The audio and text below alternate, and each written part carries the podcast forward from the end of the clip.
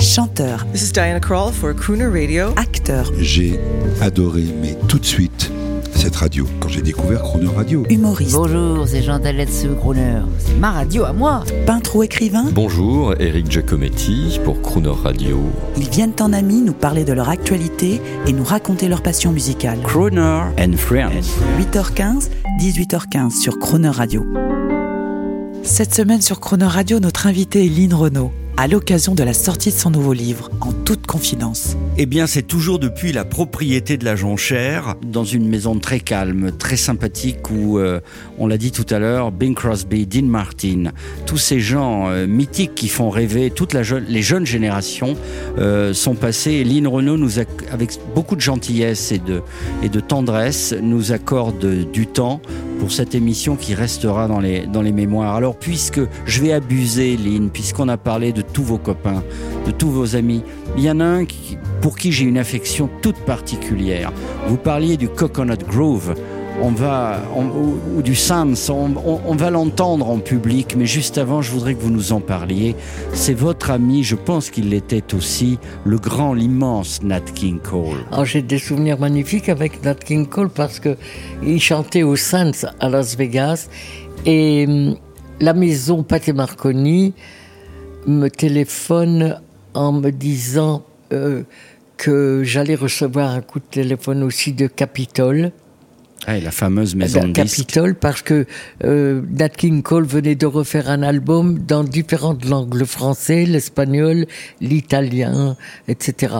Et que malheureusement, beaucoup de choses n'étaient pas compréhensibles dans l'enregistrement qu'il avait fait pour la France. Alors pendant un mois et demi, dans le studio d'enregistrement à Las Vegas, on a refait pas mal de chansons de l'album français.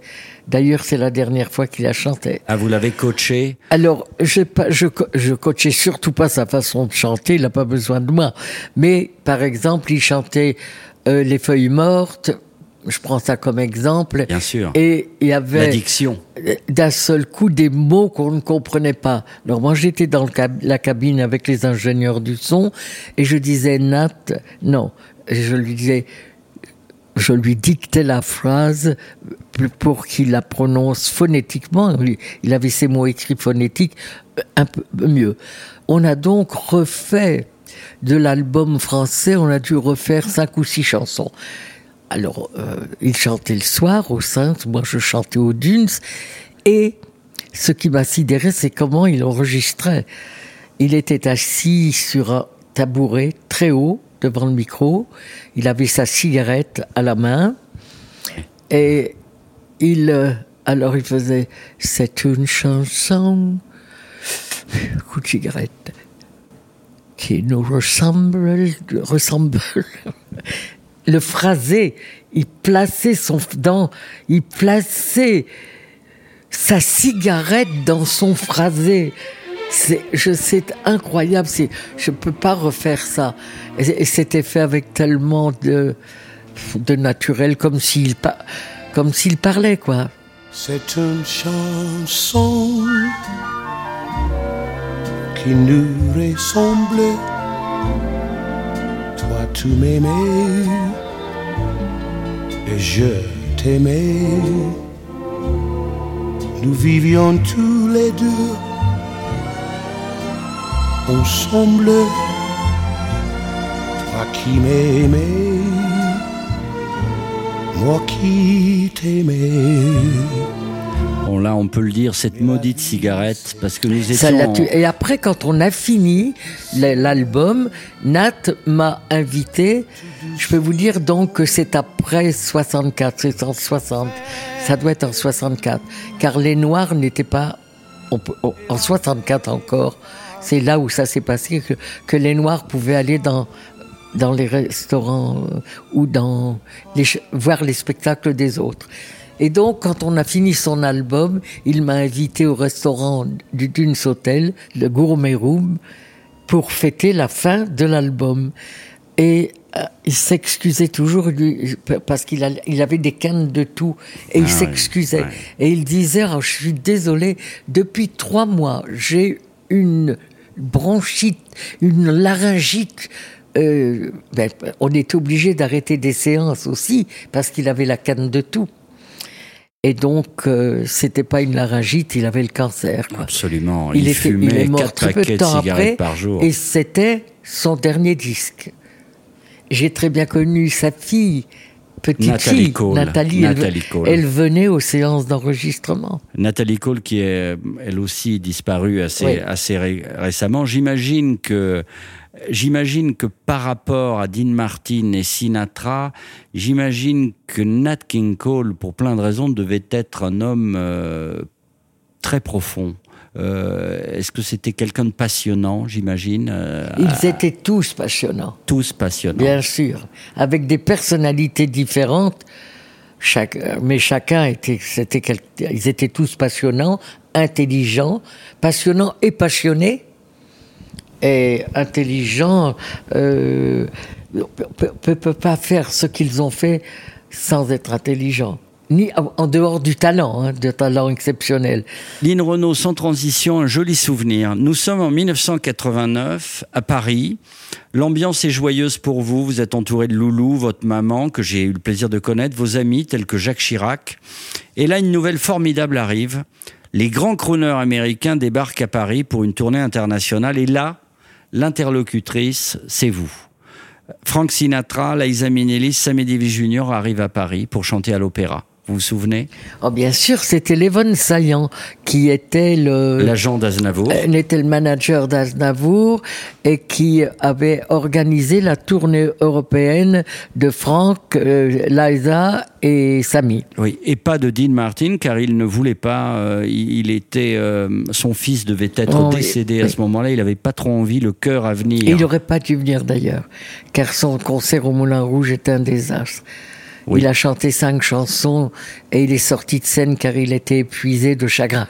Oui, à ça je ne le savais pas. Mm. Mais là, nous ne sommes pas en 89, nous sommes avant, j'imagine, ou après. Non, c'était après 89, peut-être. C'est après 89. C'est après 89. Mais là, en tout cas, vous, il y, a deux, il y a deux personnes en France qui pouvaient parler à ces gens-là. Il y avait Charles Aznavour. Mais j'ai connu la maman de Liza. Oui, Judy bien sûr. Garland. Judy Garland. Et son papa, Vincent Minelli, il, euh, Le son réalisateur. papa, on était en plein mois d'août, là, sur la terrasse, il faisait chaud, et le papa était couvert de couverture tellement il avait froid.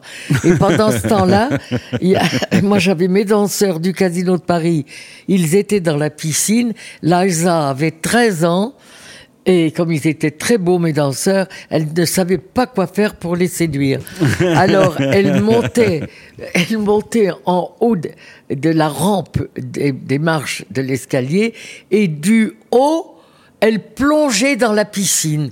Je me disais, elle va se tuer, elle va se tuer. Et- et- mais quand, et- elle se souvient très bien de ça, Liza. Et là, le- en 89, euh, il y a euh, un monsieur espiègle qui s'appelle Loulou Gasté et qui a envie de rigoler et qui m'aime bien. Alors que Jacques Chirac vous emmène pour visiter la mairie de Paris en privé, Samy Davis Jr., Loulou m'attrape par la veste et me, et me tire à la barbe de tout le monde, il m'extirpe de, de la foule et il m'entraîne avec vous. Et je me suis retrouvé ainsi, euh, vous savez, un peu comme Peter Sellers, dans, Peter Sellers dans le film The Party. C'est-à-dire le type qui sait pas quoi dire et qui se retrouve dans une situation incroyable. J'étais entre Jacques Chirac et Sammy Davis Jr. qui il essayait de lui expliquer des trucs en anglais et Loulou et je savais pas Mais, quoi mais dire. pas, pas quand il y avait Sinatra, si? Euh, À cette soirée de... Si- oui, à cette soirée, à cette soirée, et c'était Loulou qui avait fait. euh, c'était tout à fait la la bienveillance espiègle de votre mari. Il m'avait fait ce coup-là, et je ne l'ai jamais oublié. Je voulais Mais vous en vous remercier beaucoup, aujourd'hui. Loulou. Merci à vous. Et on va entendre. euh, alors, euh, on va pas entendre Sinatra parce qu'on l'a déjà entendu. Une autre amie à vous, Shirley Basset, qui vous a aidé pour votre lutte contre le SIDA. Elle est venue me. Oui, j'avais organisé un gala au théâtre des Champs-Élysées et j'avais demandé à euh, Shirley Basset d'en être euh, la vedette. Et comme elle est très concernée, comme beaucoup d'artistes pensent qu'il faut aider. Et Shirley Basset faisait partie de cela, comme Amalia Rodriguez, comme euh, Elton John, comme Baryshnikov. Sont- tous ces gens-là sont venus m'aider.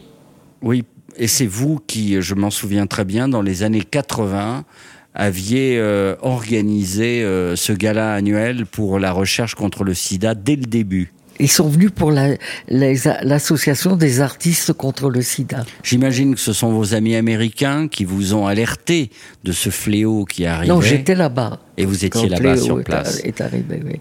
On écoute Shirley Basset, écoutez bien, accompagné, c'était grâce à vous ça, par le grand orchestre philharmonique de Radio France. C'était, c'est un enregistrement pris du, au gala. Exactement. Ah, ça, D'accord. Exactement. Je croyais que j'avais fait une- euh, un, un enregistrement dans un studio avec l'or- non, oui. Non, Là, non, sur place, vous vous en oui. souvenez parfaitement. Oui, oui, C'était le gala. Il y avait l'orche- grand orchestre de Radio France et votre ami et notre ami Roland Faure, Oui. euh, l'inventeur du, du DAB en France, Oui. qui, est, euh, qui était là et qui organisait avec vous. I